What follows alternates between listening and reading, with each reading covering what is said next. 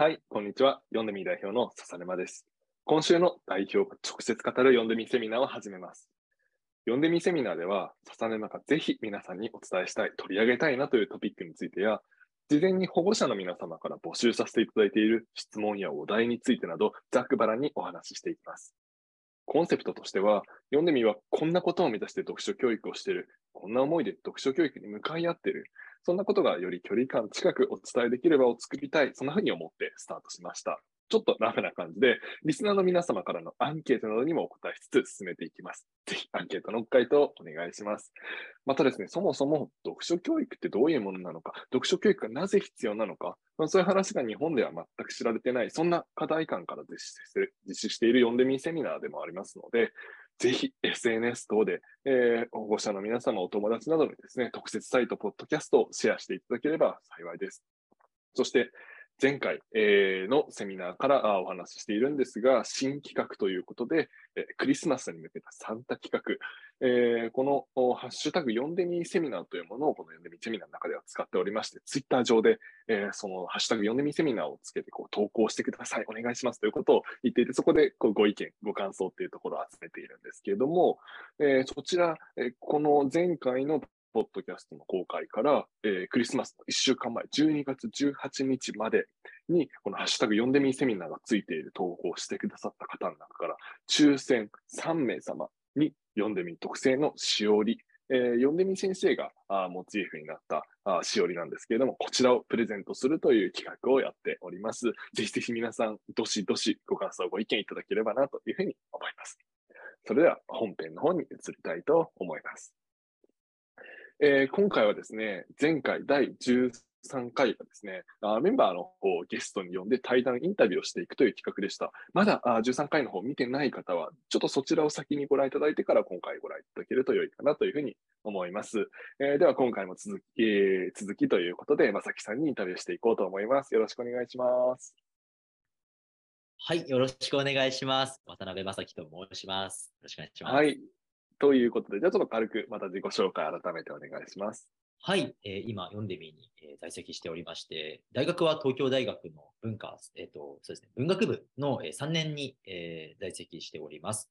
読んでみでは今、えー、保護者様であるとか、お子様のこう体験の設計の中心部分をこう考えるようなお仕事をさせていただいております。よろしくお願いいたします。はい、よろしくお願いします。まあ、ちょっと今ね、文学部っていうところが出ましたけど、あまさきさんは文学部の中でも特にフランス文学っていうところを専攻していて、まあ、そこについてなんでそこをこう専攻してどこで出会ったのって話も前編ではしておりますので、ぜひぜひ、えー、ご確認ください。ではちょっとインタビューをこう再開しようかなと思うんですが、まあ、前回はこうとっても気になる部分というか、まあ、そこでこうブツッと聞いたような形になっていたんですが、まあ、トピックとしては、まあ、この本、言葉っていうところについて、まあ、親保護者、まあ、僕らの親保護者からしてもらってたこと、まあ、僕とこう、まさきさんが両方ともこう読んでみる中では、どちらかというと、口が達者っていうところで、まあ、議論なんかをこうリードしていく立場に回ることが多いような共通点があるんですけど、その僕らが共通して、あの親にやってもらっていたことがあるというところで、それは何なんですか？そうですね。まあ、簡単に一言で言うと、全部聞いた後に直すんですね。全部聞いといて直すっていうのを結構親にやられていたっていう言い方はあれですけど、やってもらっていたような記憶にあります。はいはいはい。まあなんかちょっとどういうことなのかっていうふうな 話。うん、そうですね。まあ小さい頃から結構話すのが好きで、ね、こんなことあったよ、ねねねねねねねとか、ママこれ何とかいろいろ話してたんですけど、うん、やっぱりこう、まだ幼いのもあって、すごく話の順番がめちゃくちゃだったり、まあ、全然こう、なんか、どっからその話持ってきたのっていうのが入ってきたりして、わかんない言葉を話すとは思うんですけれど、それをとりあえず、あの、親がちゃんと全部聞いてくれて、まずちゃんと全部聞いてくれて、聞いた後に、え、これ何？とか、え、こっちどういうことだったの？うん。まあ、いわゆるこう 5W1H とかですよ。なんか、えとか、誰と？みたいな話を質問して、直して、もう一回こう子供に話させるっていうことを親にやってもらっていたと思います。だから、一回全部聞いた後にこう直すっていうことをやってもらっていたように。いやー、本当に僕も全く同じ理由で、あのまあ、まず第一のポイントは、あの同じように全部聞くですよね。だからやっぱ子供だから、なんとかしたんだよねとかから始まるんですよね、大体。でも、え、だ誰がまず何それしたの？とか、あの、誰と一緒にしたの？どこで？まあ今 5W1H とかありましたけど、そういうことを順番に聞いてってくれて、ああ、そうだったんだね、楽しかったんだね、みたいなことをね、まあちゃんと全部聞いて言ってくれた後に、うん、でも今の全然分かんなかった。分かんなかったって言われましたね。ちょっと悲しい記憶なんですけど。そうあのゼロからちゃんと揃えていってみて、えー、誰がどこでどうしてどうなったのっていうことをこう まとめてから言ってみてっていうことをあのしてもらってた。ちょっと僕はね、あんまり記憶にはなかったんですけど、それすごいしてたみたいなことを聞いて、へーって思ったんですよね。そうなんですね、やっぱり。まあ、そうですね、まあ、子供の頃だと言いたい言いたいっていう気持ちが先行して、で、でもやっぱり親に言ってみて、まあ、とりあえずそこでこうシャットアウトして、いや、わかんないからって言っちゃうと、どうしてもこう話す気力がなくなってしまって、こう話すのが苦手な子供とかになってしまうかなと思うんですが、まず、まず聞いた後に直すということをしてもらっていたおかげで、話すのが嫌いにならずに、しかもこう食べるのも次第にこう上手くなっていた。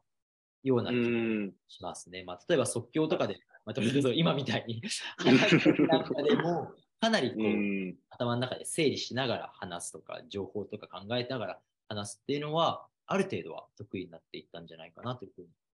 うん、そうですね。今もなんか話すのがこう嫌になっちゃう子とかもいるよねっていう話があったと思ってて、やっぱこれは全部聞いてからやるっていうのが大事だなと思ってまして、まあ、読んでみでもこの読んでみオンラインのサービスの中で、まあ、本を読んだ後に感想を書く機能があるので、はいはい、まあ、この感想の書き方についていろいろお悩みの相談とかも 受けたりするわけですよね。で、その中で僕らがこう推奨しているのは、まず本について楽しくお話ししてください。会話を楽しんでいただいて、それをこうお子さんがこう思い出しながら書くような感じで感想を書くと、もうスルスル書けますよなんてことをあのお伝えしてたりするんですけど、やはり保護者さんからすると一番最初の感想って面白かった。た。とか、楽しかったとか、やっぱりそういうところから始まるので、いやいやとか、あとは、あの、お子さんまだまだこう全部理解度が100%ではないので、ちょっと読み間違って、え、そんなメッセージじゃないのにとかっていうのもあったりすると思うんですよね。で、でも、それをまず全部聞く。あ、何々ちゃんは、何々君はそう思ったんだねっていうところから入ってあげるっていうのがすごいポイントだなと思っていて、そこはまさにあのいろんなところに共通してくるテクニックだなというふうに思いました。ありがとうございます。で、ちょっと、まあ、ちょっとここから先の話として、まあ、前編っていうところでは、まあ、勉強についてお話していて、まあ、今回は、まあ、どっちかというと、こう、会話みたいな、まあ、勉強以外のところに、まあ、来ているかなと思っていて、で、ちょっとこの先、まあ、よりもっと勉強とかそういうとこ語彙とかそういうところ、一旦離れたところで、まあ、普段の生活だったりとか、今の考え方だったりとか、まあ、そういうところに、このまさきさんの中で、読書があったから今のこういう自分があるとか、まあ、そういうのがあったら聞いていきたいなと思うんですけど、何かこれだって思いつくものありますか？そうですね、もうあるといえば、もういくらでも ある。もう本当にあの読んできた本で培われてきているものであったり、例えば今話している内容とか考えていることも確実にいろんな本の影響を受けているので、まあ、一概にこれとピックアップするのが難しいぐらい、全部、全部本のおかげですみたいなところはある。まあそうだよね。まあでもそうですね、あえてこう上げてみるとすれば、まあ、例えばなんですけど、本読んでるおかげで何か考えたり迷ったりするときに、この人ならどう言うかなっていうようなこう指針、軸みたいなものがいくつかできたのは、すごくあのいいことなんじゃないかなというふうには個人的に。へえ、面白いですね。そうですね。あとまあその例えばなんですけど、説明文とか、まあ、文章を読んでて、哲学者の文章とかがこう同じ人のずっと読んでると、この人ならきっとこう考えるだろう、こういう問題に対してこうアプローチするであろうっていうのが、だんだん自分の中に落とし込まれていく。そしたら、他の文章の時にも、こういうふうな見方をするだろうとか、何かを起こるときに、こういうふうな考え方をしようっていう軸が一個できたり、あるいはもうちょっと物語とかだと、好きな小説とか何回も読んでると、この登場人物ならきっとこういう考え方をするんだっていうのが、もうちょっとこう、あの、学問とは別の、こう、もうちょっとニュアンスを含んだような形で出てきて、こういうのもこう、ちょっと参考になるというか、考えるときに軸になる。で、いつも何か考えたり決めたりするときに、常にこう、相談相手が心の中にずっといるいやのーなるほどな。人たちがうんうん少し感覚としてあるような気がします。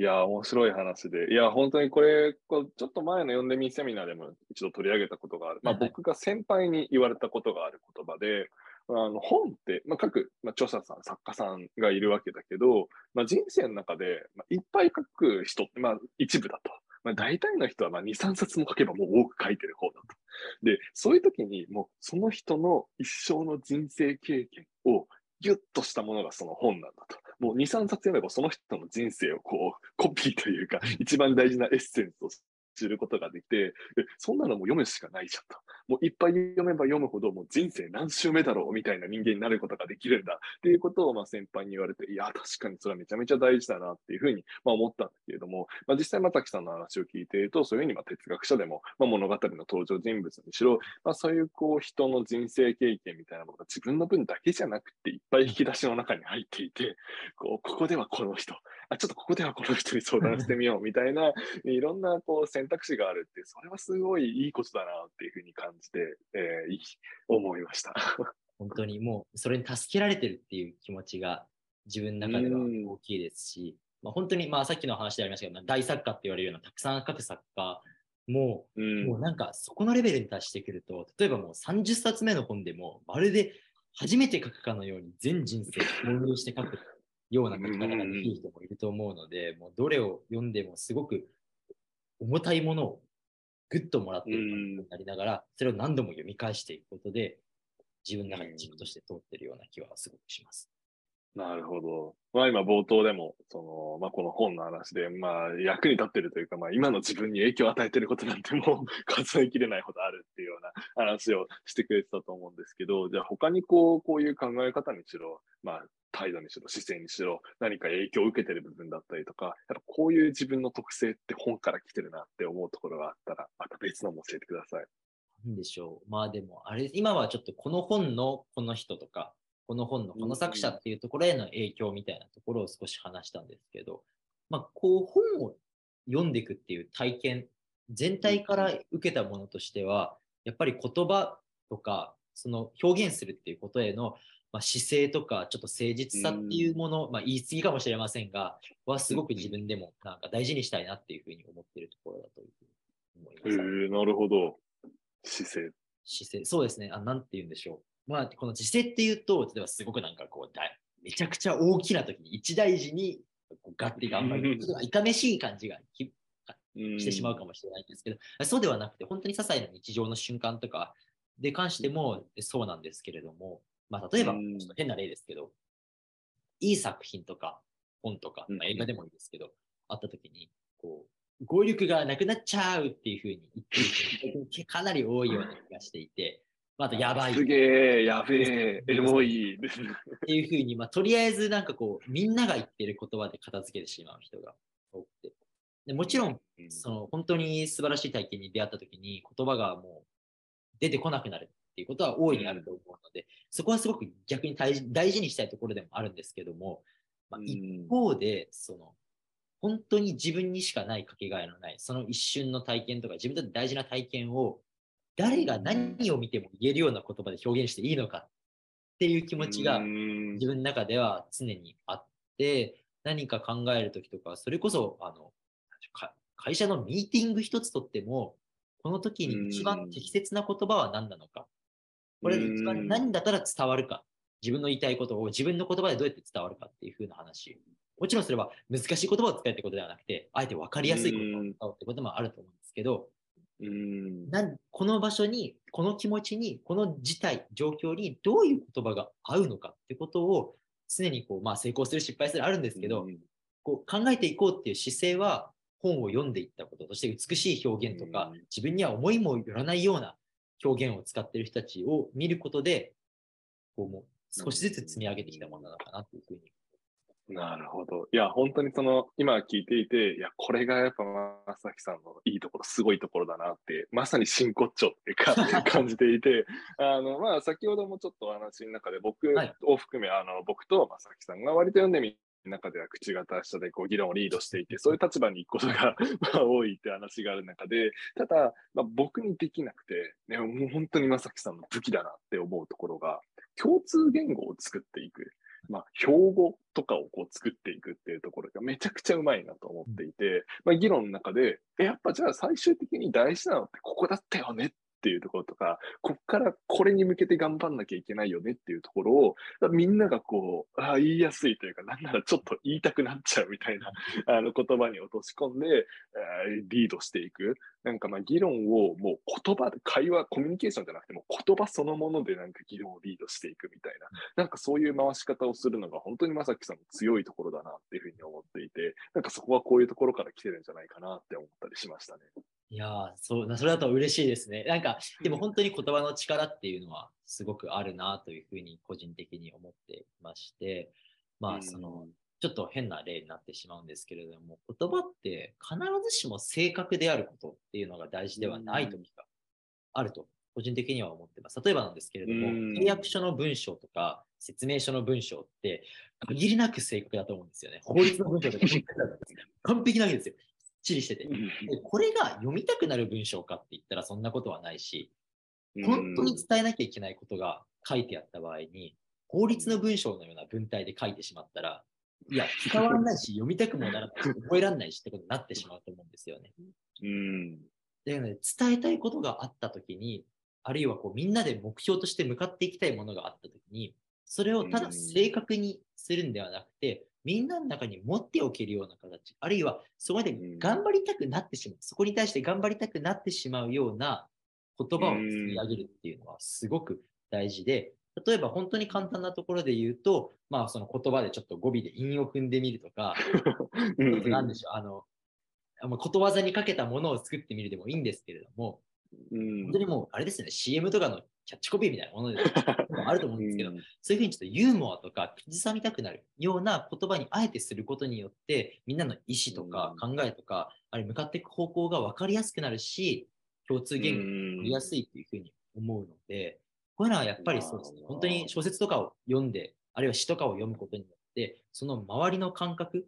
言葉の表す印象とか、意味だけじゃない部分、音の部分とか、雰囲気の部分とかに関して、徐々に繊細になっていく。そういったことによって、どういうふうな言葉をここで使えば伝わりやすいのか、分かりやすくなのか、あえてちょっと、ちょっと難しめに言ってみる。あると思うんですよね。まあ、そういう場面で考えなくちゃいけないので、モードになりますから。そういうふうな雰囲気みたいなものを作り上げるものとして、言葉の選び方っていうのがあると思いますし、それはやっぱり読者の最大の効用の一つなんじゃないかなというふうには思います。いや、本当に、その正樹さんの、まあ、強い、今の、まあ、ことが、じゃあどうやったらそれができるんだって言ったときに、一個大事だなと思うのが、みんなの意識とか、まあ、考えてることとか、そういうものをちゃんと汲み取って、それを反映するっていうことが、まあ、めちゃめちゃ大事だと思ってて、なんか標語とかって、まあ、例えば小学校とか、なんか体育祭とか、まあ、運動会とかのために作ったりするけど、なんかしっくりこないなとか、別にみんな盛り上がんないなってことあると思っていて、でもそれがみんなちゃんと、あ、そうだよねって腑に落ちるものが作れるっていうのは、みんなのこう考え、気持ちをしっかり汲み取って反映できてるからだなっていうふうには思っているんだけれども、なんかそこについてこう気をつけてたりとか、何かこう意識していることだったりとかありますか？そうですね。まあ、さっきまでのお話は、こう、こういうことが伝えたいっていうのが先にあるときにどういう言葉にするかっていうふうな話だったと思うんですけれども、今のお話はこういうことが伝えたいってどうやって決めるのっていうお話だったと思います。まあ、だからさっき言った面白くした方がいいとか言いましたけど、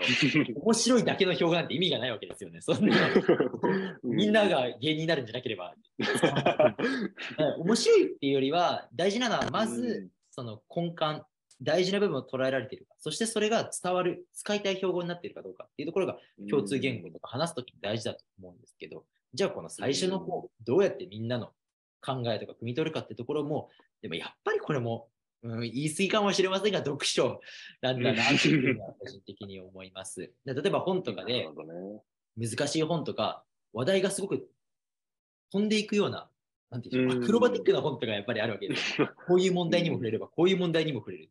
そういう時に、この人が言いたいことはズバリ何なんだろうって考えながら読んでいく。まあ、一本線を通して考えてみるみたいな癖が結構読んでるとついてくると思うんですけど、そのおかげで、例えば会議とか話してる間とかにも、うん、この人が言いたいことは一体何なんだろう？とか、うん、この人が実際に言ってることの重要な部分、この会議での本当に大事な部分、どこなんだろうってことを話しながら自然と意識もせずに考えるようになっていて、そういったこう読む能力、聞く能力、うん。そして頭の中でまとめる、ぐっとコンパクトにするっていう能力が読書によってこう培われてきたことが、例えば会議とかで何かこう、うん対立してる意見があったら、この部分の大事なところはここで、あなたが言ってるところはここで、じゃあこことここ組み合わさりますよね。っていう風なうん。形での議論のこう円滑に進めていくような動きとか、うん。標語にぐっとまとめる時の動きとかにもすごく役立ってるんじゃないかなというふうには思います。なるほど。いや、本当に、あの、まあちょっとまとめっぽくはなるんですけど、はいはい。まさきさんはこの読んでみる中でも、もうすごくまあ優秀というか大活躍で、まあ、いろんなこうインパクトというか、会社のもう本当に方針をガラッと変えるようなこう発見をしてくれたりとか、まあ、みんなをその方向に進めるための推進力というか、を作ってくれたりとかっていうのをしているメンバーで、まあ、だからこそちょっと僕も仕事に寄せた話をちょいちょい入れ込んでしまったんですけど、まあでもやっぱりこう読書っていうものが、まあこう目の前の、まあ、受験とか勉強とかだけではなくて、うん。まあその後の、まあ仕事もまあ言っちゃえば一部であって、もう生活というかその人の、まあ、生き方みたいなところにまあ大きく影響してくるっていうところが、まあすごく伝わったこう前後編だったのかなというふうには思っていて、まあちょっと、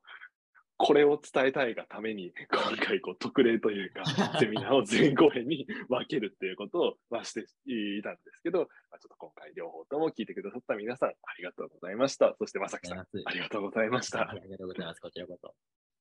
はい、ということで、今回のセミナーはここで終わりなんですけれども、はい、えー、アンケートの方、今回もございますので、ぜひぜひ、えーお便りの方お願いします。いろんなこのセミナーを受けてのご感想でもよろしいですし、何かこう、悩んでいることだったりとか、ちょっと気になってるなと思うこと、こんなトピック取り上げてほしいなということを、ぜひぜひ、えーアンケートをお便りにしていただけると、僕らまた次、えーセミナーで取り上げる、もしくは取り上げきれないものに関しては、ツイッターで、ハッシュタグ読んでみ、えー読んでみセミナーをつけて発信いたしますので、えーチェックしていただければと思います。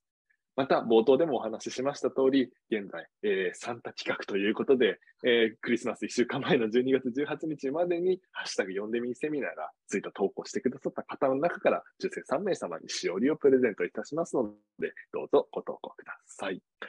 えーでは、えー僕らもまあ読書教育というものを日本に広めていくために、えーどんどん発信を続けてまいりますので、ぜひ皆さん、シェアのご協力お願いします。最後まで聞いてくださってありがとうございました。ありがとうございました。次回もよろしくお願いします。